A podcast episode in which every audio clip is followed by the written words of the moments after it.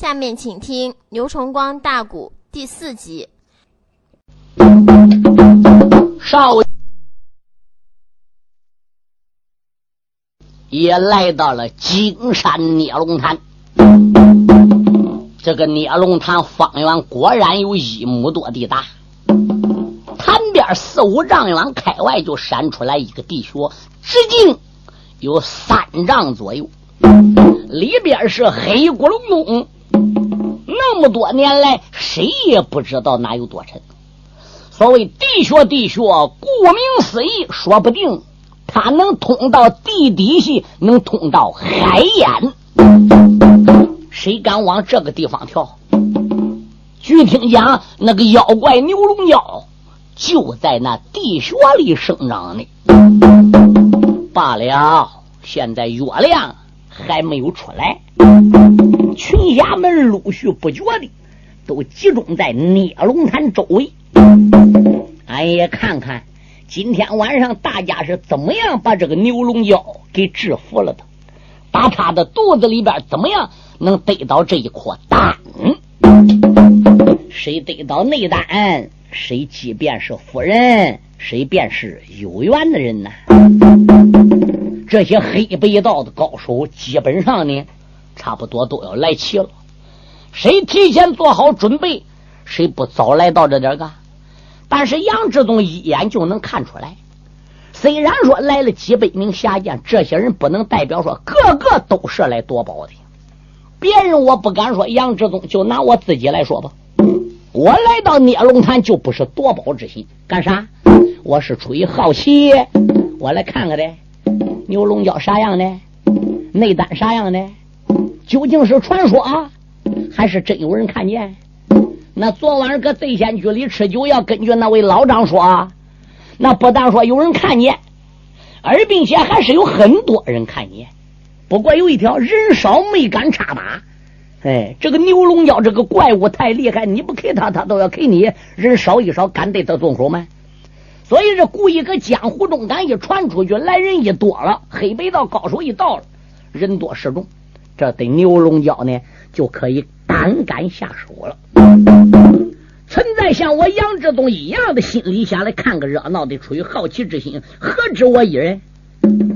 就算说人人都有贪婪之心，都想去到牛龙角内丹，而内丹只有一颗。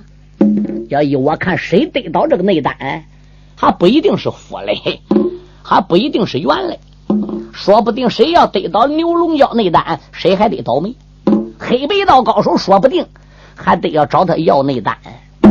别的不说，就拿我甘露帮来说吧。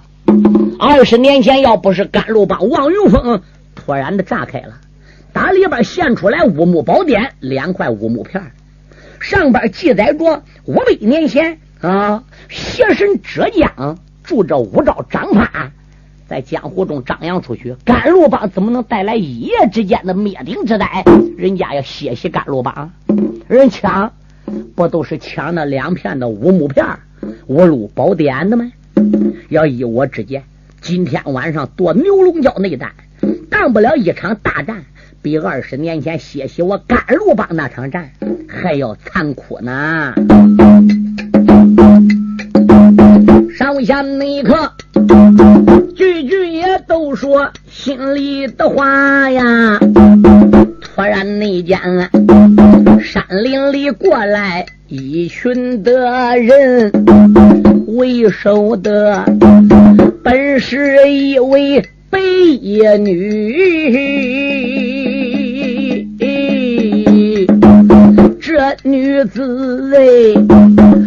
第一个年龄超过三旬，嗯中身上穿背挨着个锁，肩胛上背着剑两根，在朝着白衣的少妇身旁看呐，这个身两旁如今也跟来两个人，二老者年龄都有五十岁呀。大说不过春八春，有一个人终身的上边穿着个紫，身旁还带着剑一根。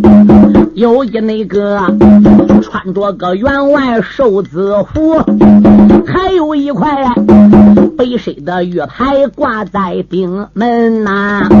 在朝着两位的老者身后看嘞。走过来一位女差裙，中身上穿红挂着火，有根软鞭顺手拎。仔细的一看，认得了啊，那本那是红衣少女来到了跟在朝着红衣的少女背后看呐，跟来你了啊紫衫少年两个人，在朝着少年人背后留神看呐，有五位老者向前奔，还有那三个壮汉随在了后。哦哦哦，没人没手里拎着棍一根。嗯来了一位少年，来了一位中年美妇，终身穿白，车体爱素，身背两口宝剑，身旁边左右带着两位的老者，加上身背后年轻少女和两个紫衫少年，这前边就是六个人，身背后又来了五位老者，三个壮年。这紧接着又跟过来八个人，八六是十四个人呢。他这十四个人，每人每都带着兵器，身旁边都有暗器囊，打一片山林里鱼贯而出。杨志宗一眼看，就知道这一群十几个人是以这当中这一位中年美妇为主的。这位中年美妇年龄虽然在三十多岁，一张脸是白里透红，红里透白，银红四本，长得是千娇百美。别看她是个妇道人，比她身背后那一位十七八岁的红衣少女，并不逊谁。要比起条杆那红衣少女。还比不了这一位中年美妇啊！中年美妇走起路来那是昂首挺胸，一对乳峰高高的耸着，走起路来双乳乱颤。身两旁的两老者还不时的歪头朝这位中年美妇看着。这位中年美妇的美是一种成熟的美啊！只见这美妇来到人群跟前，两只眼滴溜溜的乱转圈儿，先按聂龙潭周围的群侠看那么几眼，然后中年美妇打鼻子里边轻轻的哼出来一声：“嗯，那个意思好像没看起聂龙潭周围今天晚上的群侠。看他们来到聂龙潭旁边一站，这一群人整个站下来了。”红衣少女紧贴着白衣少妇的身背后，不知道他们是什么关系，哪帮哪派是什么来头，杨少侠也不知道。对，可是他这一来到聂龙潭，引起了聂龙潭周围群雄们的骚动。这个一言，那个一语，交头接耳，低声的咕哝。杨志宗不知大家说什么。虽然没听到群侠说什么话，但是从大家的眼神上看得出，来这一群人并非反辈。所以这个时候，少侠杨志宗把脸一拉，他认不得任何人，除了跟那红衣少女对两个紫衫少年昨天见过一面，谁又能认得他呢？哎。那红衣少女本来是跟着吧这中年美妇的背后过来的，当他一眼望到杨志宗的时候，他还不如奔杨志宗这个方向啊就凑了去了。少侠，你也来了。杨志宗慌忙还礼：“姑娘，你也来了。”嗯，说着，这红衣女子怎么样？瞟眼朝杨志宗那么一笑，杨志宗也就朝他那么一笑。哎呦，那两个身穿紫衫的少年呐，就受不了了，一拧身，他还不如窜到了杨志宗的面前，用手一指：“不开眼的小子，昨天我就想教训你。”不过为了追赶舍妹，没有唠叨。今天晚上来到聂龙潭，我非得备点拉面，叫你小子尝尝。杨志忠心中暗想：我跟你一无冤，二无仇。昨天跟你家姑娘虽然交手，但是我并没施下拉手。嗯，我也没怎么你家姑娘，反过来还被你家姑娘扇了一耳巴子。嗯。现在你怎么蛮不讲理，还要来教训我？哦，我知道了，这红衣少女对我似乎有好感。昨天走着还回头朝后奔我看着，大概这两个小子心里有醋火，大概嘴里好像跟吃醋似的。不然的话，是就这小姐跟我说一句话，这又算得了什么呢？我们都是武林中儿女，不拘徐礼呀，没有什么了不得。杨志宗生来是天生的傲骨，除了两位师叔啊对自己的师傅外，他没有亲人，也没有其他人对他好。特别像两个紫衫少年这样狐假虎威的东西，杨志宗心里是更烦。心里想：你厌恶我，搁我脸前使本事，你怎么一到红衣女姑娘跟前，你摇尾乞怜，浓烟鼻息？低三下四，软骨头没有出现，怎么红衣少女一睁眼，你都给吓要命呢？所以英雄想到这里，心里都更烦。哦，这时杨少侠开口了：“你俩要教训教训我，不错。哼，就凭你这两块臭料也够个儿。”噗呲，他一说这两孩子是两块臭料，把那红衣少女给逗噗呲一笑。这两个家伙转脸一看，他的舍妹笑了，怎么样？他心里边更火，好小子！你看我们弟兄俩佩不佩服来治你？唰，没人没钱板一近身就攻出了两掌，这两个准儿，聂龙潭翻眼也不认人，没人内美，巴掌要来打杨将军，动作神速有多快呀？一心内心想叫小爷来丢人，可是他巴掌才出动，哎，那个准儿，如今到哪里去藏身？两个孩子每人攻出一掌，等他巴掌攻出去，脸前的杨志都没有了。杨志宗呢？杨志宗以最快的身法。窜到这两孩子身背后了。他的轻功是跟随他师傅师叔学的。他师叔云里青鸾齐军就是以成功著称于武林。虽然老人家没有腿了，他把轻功里边的要诀传授了杨志宗。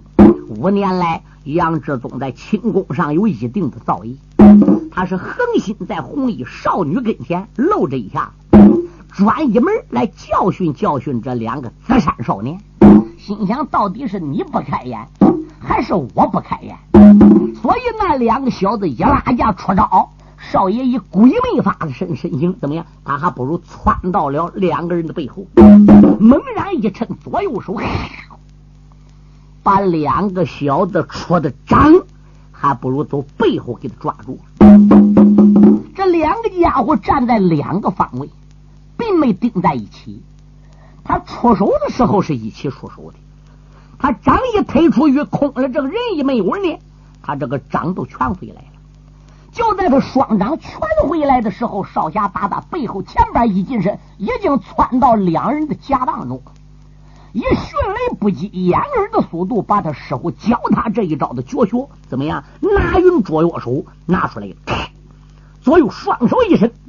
正好扣住这两个小子手脖子的眉门，往外边一脱离，这两个小子怎么样？霎时间难受，半截身子窝满，真气也聚集不起来了，力量也没有了，两腿也有点发软，都没门叫人扣住了。杨志东直立往外一吐，你想他能不难受，能不疼吗？可是当红衣女面前，这两孩子还不能，哎呦哎呦，他还不敢喊。这一喊都丢人，一喊都难看。你找点吹牛皮说你大本事呢，不刚一出手都叫人咧着么喊个鬼似的。所以两孩子下定决心不喊，这样一不喊，霎时这两个小子脑袋上边汗珠子跟黄豆般大小往下掉。少侠是故意给他个难看，心中暗想：你早晚求饶，我早晚撒手；你不说求饶，我绝对不撒手。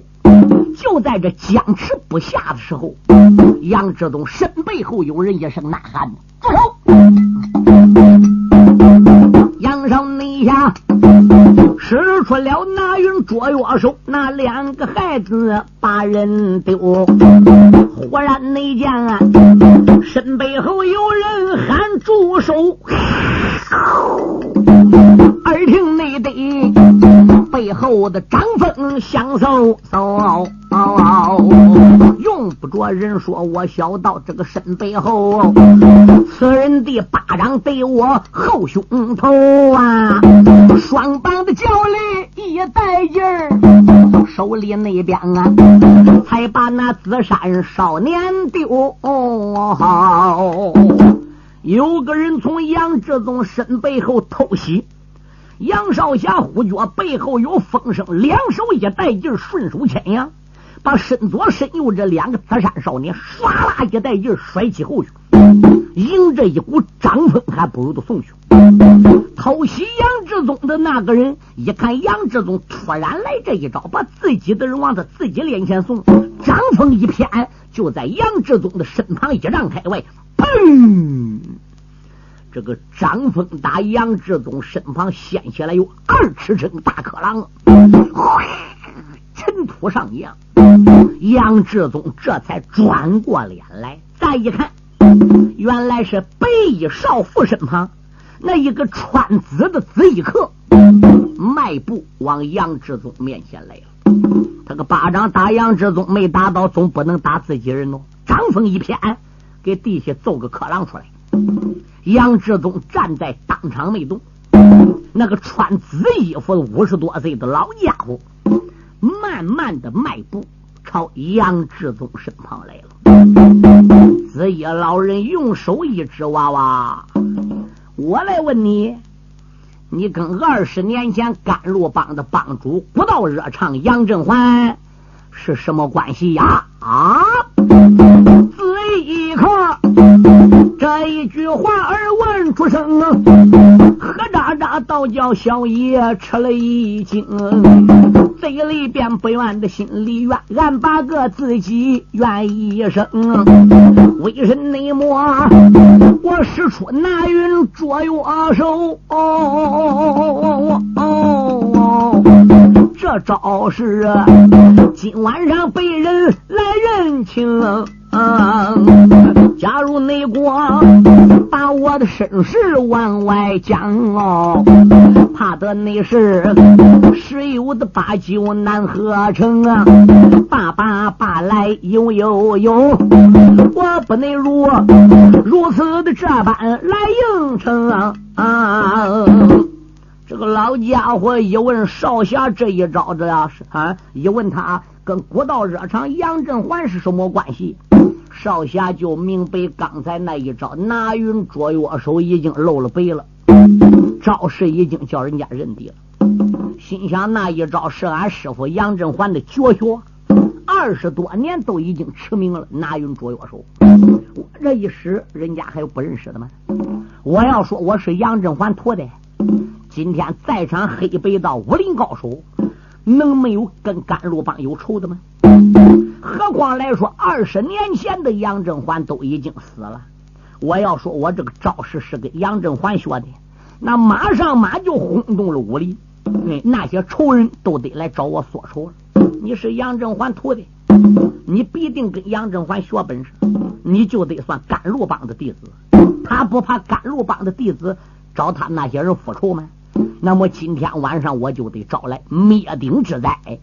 杨志宗想到这里，一抱拳，口尊道一声：“老张，你向我提出来的问题，无可奉告。”子义老人没想到面前这个年轻人那么样傲，他认为一问就被他这一股子威风给逼出来了，谁知没逼出来。子义老人把个眉头一皱：“那请问少侠，你是何门何派的弟子？”杨志宗说：“这个问题也不能奉告。”哈哈哈哈那你的意思是不说了？我没有对你说的必要。因为我不认识你，我也没请教你贵姓大名，我也没问你哪帮哪派，那你为什么要问我？你问我，我又为什么要对你说呢？我又不认识你，我跟你什么关系又没有？好，你不说，老夫我自然叫你开口。这个老家伙将巴掌往小本个一亮，对准杨志宗，把个牙关也要，灌上内里，要长治。杨志宗，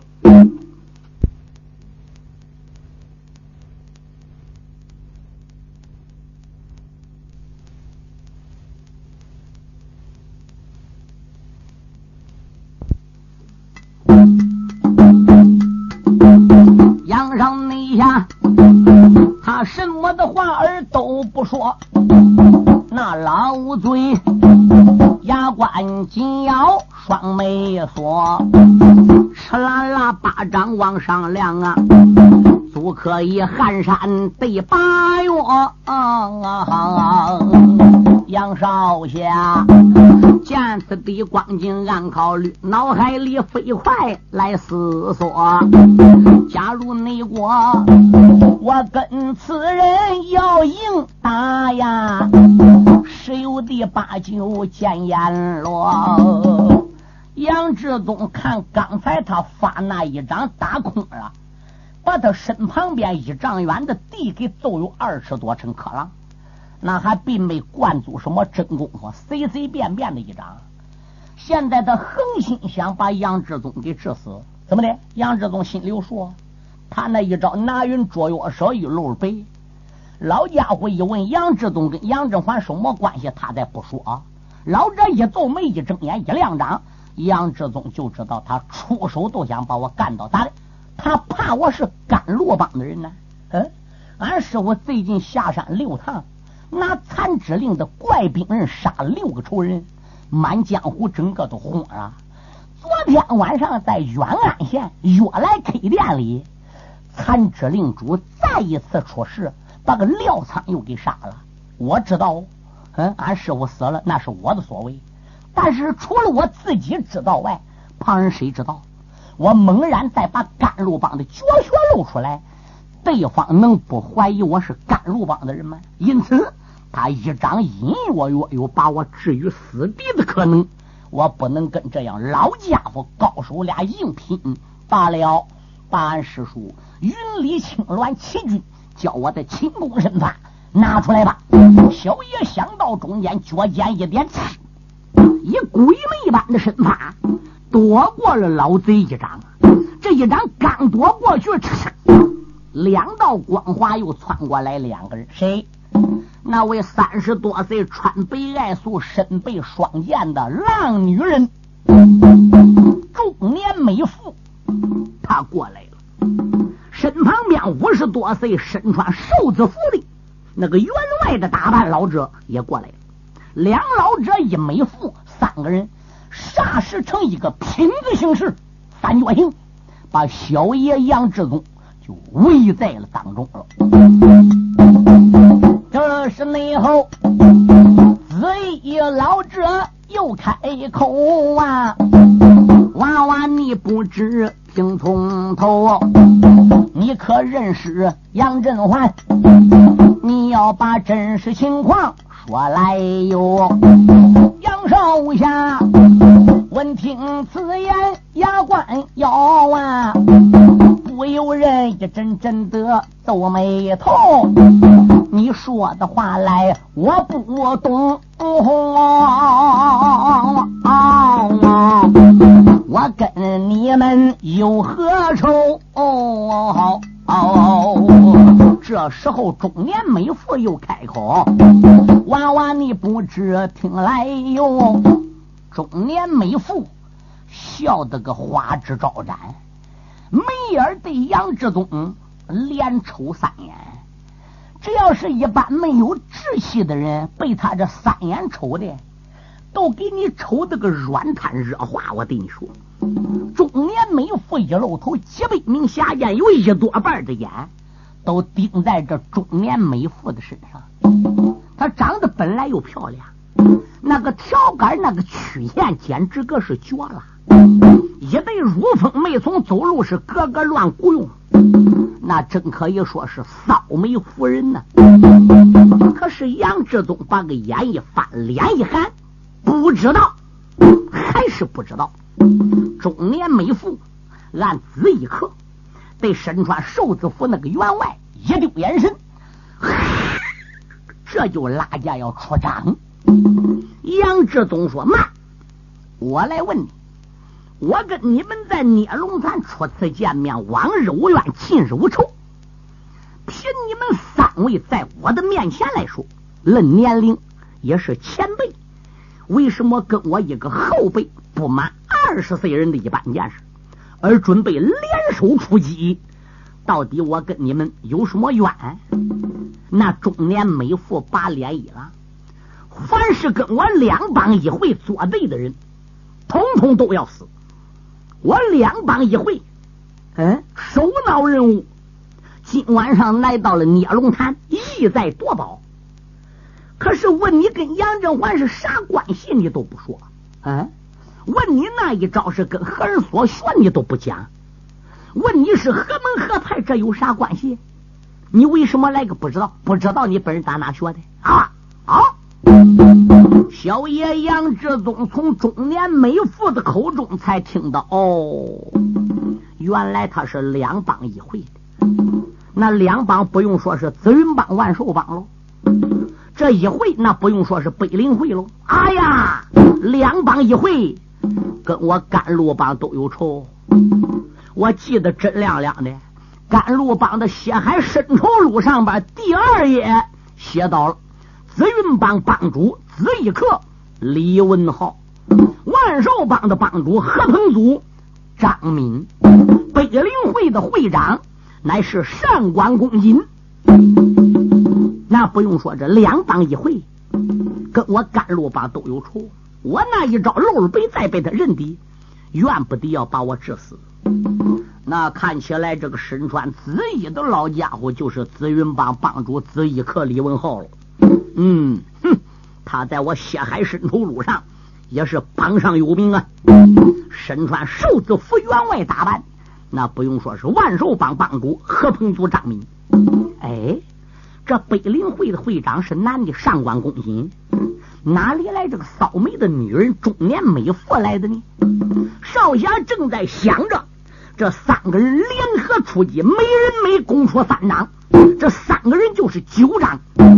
任凭少侠杨志忠轻功卓绝，把他这九掌的掌目之中想脱身而走也是难了，就得哎呀一声惨叫，砰！身体挨着巴掌蹦起来，有一丈多高，嘡嘡嘡睡在地下，嘴角流血，鼻孔也往外边冒血。这三个人联合出手显威风，把小爷包围在当中，每人每连环三掌往外打呀，这打得小爷栽在第六平，这一刻，老贼文号往前进，你往内塔巴掌的上边又加工，就准备打死了少侠人一个，就准备把甘露弟子杀干净。这张的说，长死至宗少侠客呀，这个什么人在聂龙谈判一场争？哪一个勾奔南海五十刀？什么内人甘露的帮里杀贼兵？哪一个血洗紫云帮？什么人比不上西岳高山峰啊？我有内心常不死之宗少侠客呀，眼睁内睁死在了老贼他的手中。千军的一发令未及，住手！耳听内得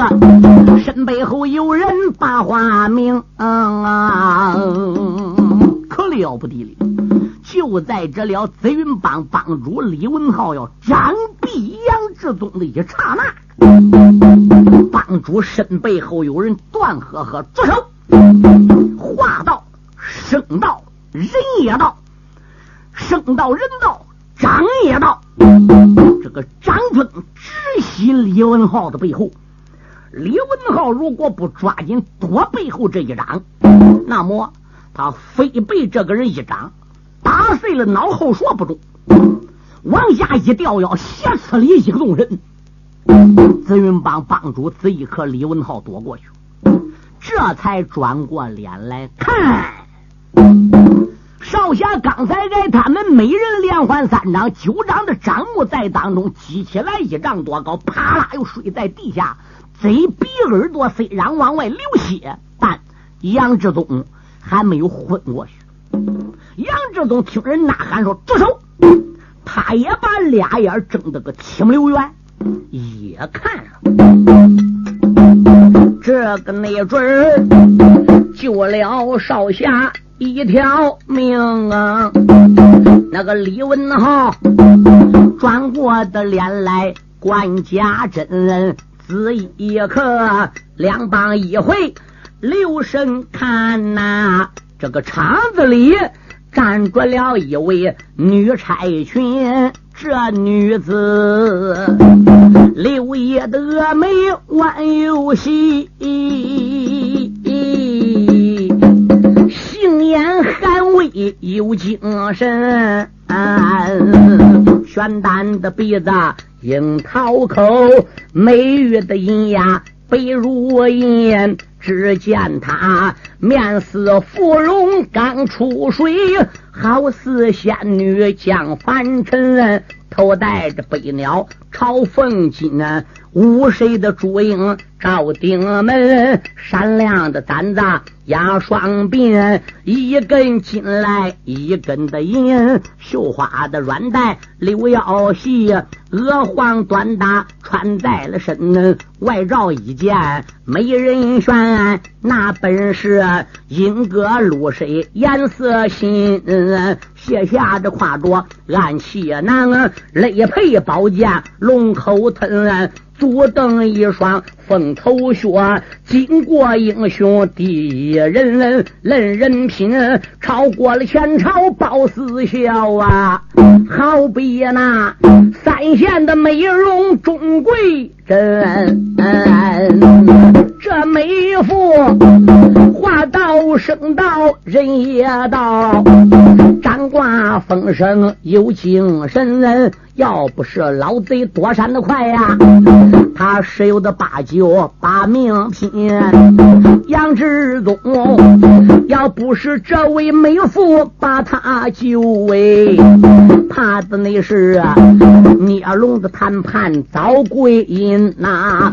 聂龙谈这一位美妇把神仙，众群下一个个议论纷纷。这个那。说天山龙女也来到，啊啊啊那个你说天山上龙女也把单来寻，嗯这个你说土匪荒一口宝剑人难当啊，那个你说他本是作风正派的人，群侠们你一言我一语，这个说哟。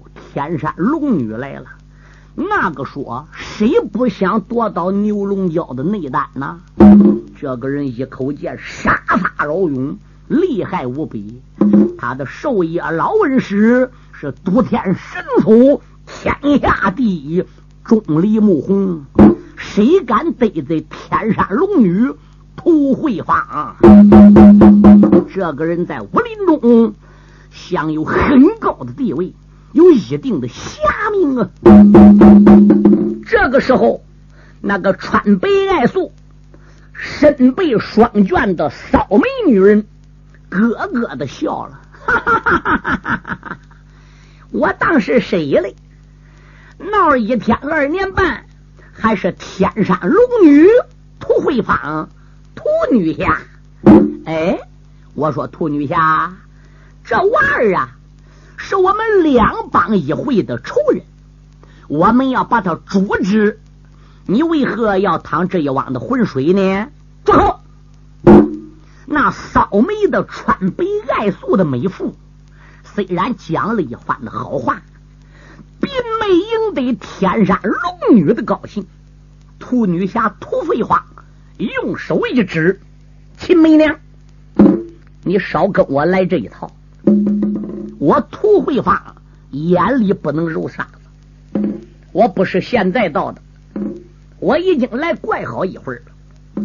孽龙谈判也只是看景而已，就这个娃儿没有别的想法，只是打抱不平，打抱不平。对，那你为何要替他打抱不平？我为啥不能替他打抱不平？哎，我来问问你，你秦梅娘在绿林道上不管怎么样。也是个有头有脸的人。你的丈夫死过了之后，你虽然是女流之辈，也已经接任了北陵会会长一职。再加上这一位李剑侠，是堂堂紫云帮的帮主。武林中何人不知你紫衣和李文浩？哎，还有这一位员外的打扮，哪个人不敌你万寿帮帮主何鹏祖张敏？就凭你三个人这样露脸的角色，跟一个十七八岁的小娃娃联合打人，哎，你还要不要命？秦媚娘，你还要不要脸？哎，这就是我涂慧芳今天讲的，夺宝归夺宝，对，不要跟着娃儿一般见识。嘴里说着，没等着三个人回话，他转脸都朝杨志忠睡倒的。这个方向就走来了，尤其这是晚上，月亮现在虽然出的多高了，牛龙角怪物还没出现。练武日之人在月光之下，那要看一个人，也等于跟白天差不多，离远的看不大清。哦，涂慧芳现在把话跟两帮一会说完了，等迈步往杨志东跟前来，杨志东正好也朝他看了。啊啊！涂慧花愕然一愣，这这这娃娃长得怎那么像他呀？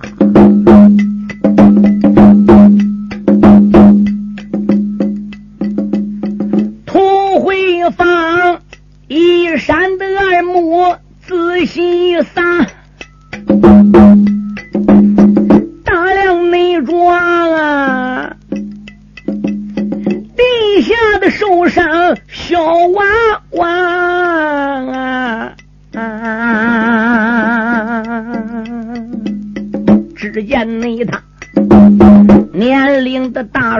十九岁，少说的一岁有十八。虽然你是身受重伤大败人啊，看得出傲骨英风顶呱呱，这个眉宇间有一股杀气冲霄汉啊，嘴流着血。双目圆睁，错刚阳啊啊！他果是手里要有火尖枪，就像那陈塘的关前小哪吒这个孩儿，我好像哪边见过了面呢？脑海里一时的慌促乱如麻，仔细我一想明白了，哎，就像我啊终日里心中思念我的个他啊！我要你说。